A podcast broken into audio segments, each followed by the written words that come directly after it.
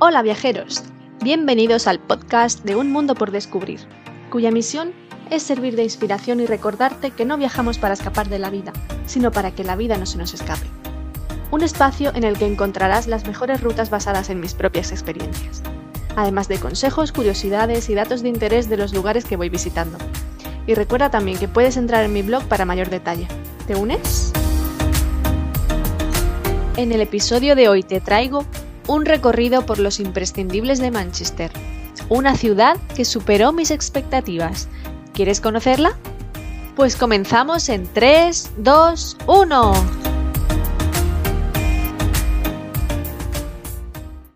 Manchester fue la primera ciudad industrializada del mundo y desempeñó un papel crucial durante la Revolución Industrial. Se convirtió en el principal centro internacional de la fabricación textil y de hilado de algodón. El centro de la ciudad se encuentra en una lista provisional del Patrimonio de la Humanidad de la UNESCO, debido principalmente a la red de canales y molinos construidos durante los siglos XVIII y XIX. En la actualidad, Manchester es la segunda ciudad más grande del Reino Unido, una ciudad industrial, joven, tolerante y cosmopolita con gran oferta de ocio, en la que la música y el fútbol destacan por encima del resto. Es habitual escuchar que Manchester es una ciudad fea, demasiado industrial y con poco que ofrecer, pero nada más lejos de la realidad. A mí me fascinó. A pesar de ser industrial, la encontré bonita, acogedora, con mucha vida y cantidad de rincones con encanto. Sigue escuchando y descúbrelos. Seguro que te apetecerá darle una oportunidad. En primer lugar te voy a indicar cómo llegar, desde España en avión. El aeropuerto de Manchester está situado a tan solo 14 kilómetros del centro de la ciudad. Tiene tres terminales y entre la T1 y la T2 se encuentra la estación de tren que conecta el aeropuerto con el centro de la ciudad. Daysaver es un billete diario que puedes utilizar para el transporte público en Manchester e incluye el aeropuerto. Algo muy práctico si una vez en el centro de la ciudad quieres desplazarte en transporte público. Los precios de los billetes son 7 libras autobús y tranvía, 8,60 libras tranvía y tren o 9,30 libras autobús, tranvía y tren, ya que en Manchester no hay metro. Su validez es de lunes a viernes desde las 9 y media y los fines de semana durante todo el día. Manchester también ofrece el transporte gratuito en el Metro Shuttle Services, ruta 1, 2 y 3. Con este autobús puedes moverte por el centro de Manchester. El tren. Manchester tiene dos grandes estaciones y otra de menor tamaño e importancia. Las principales son Piccadilly, ubicada al sureste y utilizada generalmente para trenes de larga distancia, y Victoria, situada al norte del centro para trenes regionales. Sale un tren cada 10 minutos desde y hacia la estación de tren de Manchester Piccadilly. La duración del trayecto es de unos 15 minutos y el billete sencillo para adultos cuesta 5,20 libras en hora punta y 3,90 libras el resto del tiempo. Tranvía. El tranvía número 6, Airport Line, conecta el aeropuerto con la estación de tren Manchester Victoria. La duración del trayecto es de casi una hora dado que realiza muchas paradas durante el recorrido. El precio del billete de 120 minutos para adultos es de 4,40 libras. Ahora bien, si te decantas por el taxi tienes dos opciones. Acne Carriage el taxi negro de toda la vida, que suele costar unas 25 libras y no se puede reservar con antelación, o un conductor privado, que permite reservas con antelación y su precio suele ser de 35 libras. Si prefieres alquilar un coche, las compañías que operan en este aeropuerto son Avis, Budget, Europcar, National Alamo, Enterprise, Hertz y Sixt. Ahora bien, si quieres saber cómo llegar a Manchester desde cualquier ciudad de Gran Bretaña porque tienes pensado hacer ruta como yo, tienes tres opciones. La más rápida, el tren, aunque más caro. La más económica, el autobús, aunque depende de dónde estés puede ser un largo camino. Y la que más libertad te aportará es el coche, aunque también hay que tener en cuenta la disponibilidad de parking cerca del alojamiento, los atascos y demás. En mi caso, al venir de Leeds, tomé el tren y en una hora ya estaba en esta bonita ciudad dispuesta a explorarla. Ahora vamos a por los imprescindibles de Manchester. Chinatown. Es el segundo barrio chino más grande del Reino Unido y el tercero de Europa. Lo más destacable es su gran y colorido arco chino, el primero construido en Europa. Un barrio completamente dedicado al mundo asiático donde podrás degustar la cocina asiática, disfrutar de un masaje tailandés o cantar en sus karaokes entre otras muchas actividades propias de la cultura asiática. Manchester Town Hall el Ayuntamiento de Manchester está considerado como uno de los mejores ejemplos de arquitectura neogótica del Reino Unido. El edificio data de 1877 y su torre alcanza los 87 metros de altura. Se encuentra ubicado en el Albert Square, donde también se halla el Albert Memorial, monumento al príncipe Alberto, príncipe consorte de la reina Victoria. En esta plaza también tiene lugar uno de los mercados navideños de la ciudad. The John Rylands Library. Esta biblioteca, ubicada en la calle Dean's Gate, destaca por su asombrosa arquitectura de estilo neogótico tardío victoriano. Para mí, es una de las bibliotecas más bonitas que he visitado, y es que su interior se asemeja más a un castillo y a una catedral que a una biblioteca en sí. Es conocida por albergar el fragmento original más antiguo del Nuevo Testamento y por ser inspiración junto a la Biblioteca de Oporto de J.K. Rowling para escribir la saga de Harry Potter. Gate y la Torre Bitham. Se trata de la calle más larga del centro de la ciudad, con más de una milla de longitud.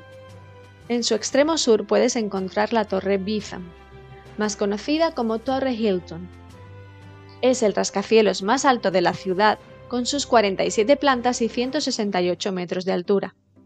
Además, una característica de este edificio es que en la planta 23 hay un voladizo cuyo suelo es de cristal que sobresale unos 4 metros. ¿Te asomarías? Castlefield. Es una zona ideal para pasear, repleta de edificios industriales, canales, puentes y zonas verdes.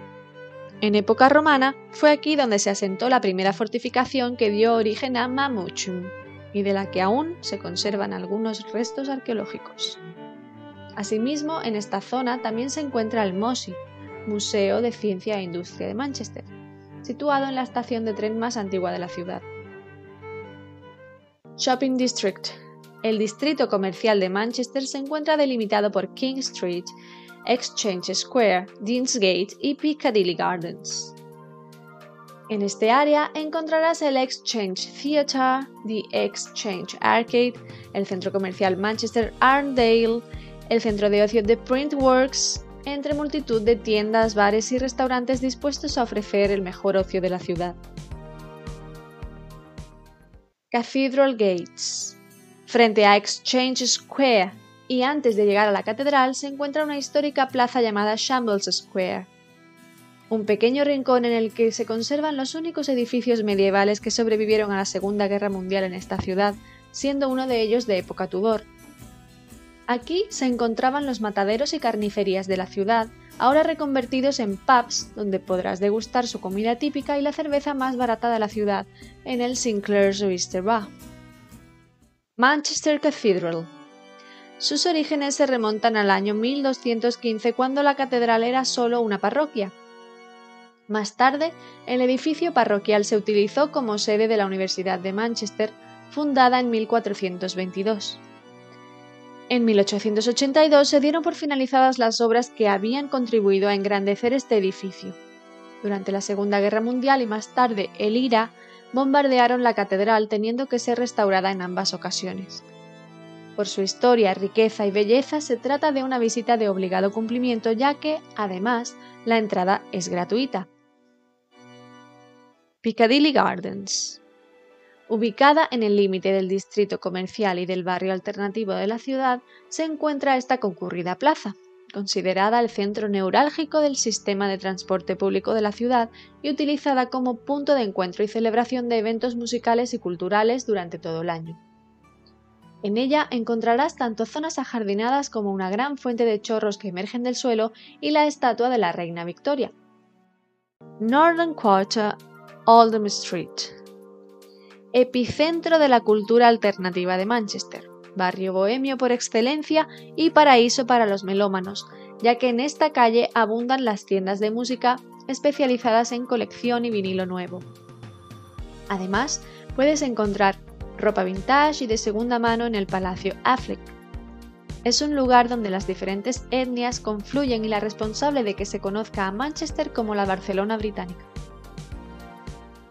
Universidad de Manchester. Ubicado en Oxford Road, se encuentra el complejo arquitectónico de estilo neogótico que comprende tanto la Universidad de Manchester como el Museo de Manchester, el cual pertenece a la universidad y alberga en su interior desde colecciones de historia natural hasta tecnología y medio ambiente, abarcando milenios y más de 4.000 objetos. Solo por la arquitectura del complejo merece la pena su visita. Mercadillos navideños. Si visitas esta ciudad durante la época navideña como hice yo, no pueden faltar en tu itinerario los mercadillos navideños, cosa que, por otro lado, sería difícil evitarlos porque Manchester es la ciudad con más mercadillos navideños que he visto jamás.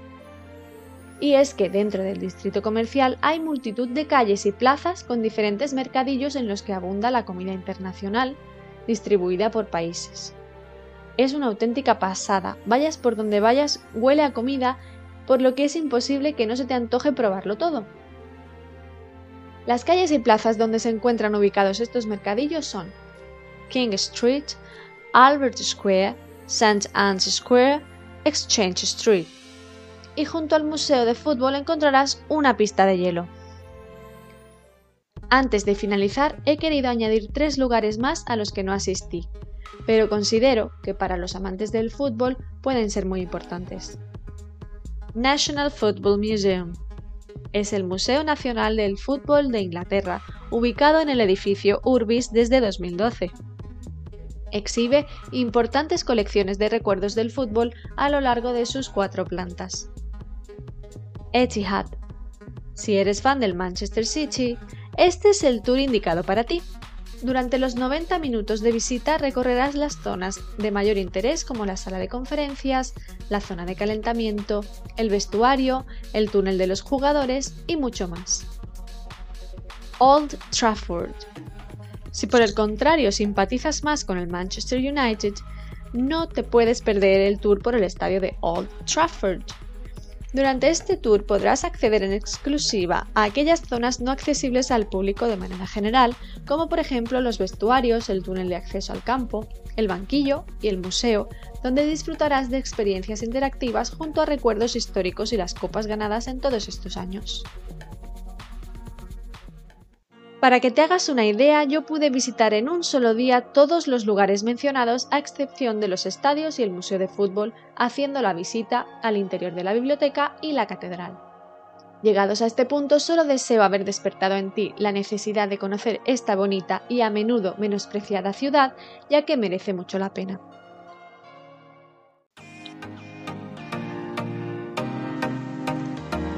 Espero que hayas disfrutado viajando conmigo y que te sean útiles mis consejos.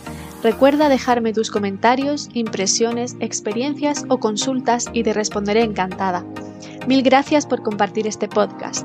Gracias por darle me gusta y suscríbete para seguir viajando juntos. Si no puedes esperar al siguiente destino, siempre puedes dirigirte a mi blog www.unmundopordescubrir.es para continuar descubriendo lugares maravillosos. Hasta pronto, descubridores del mundo. Os espero en el próximo episodio.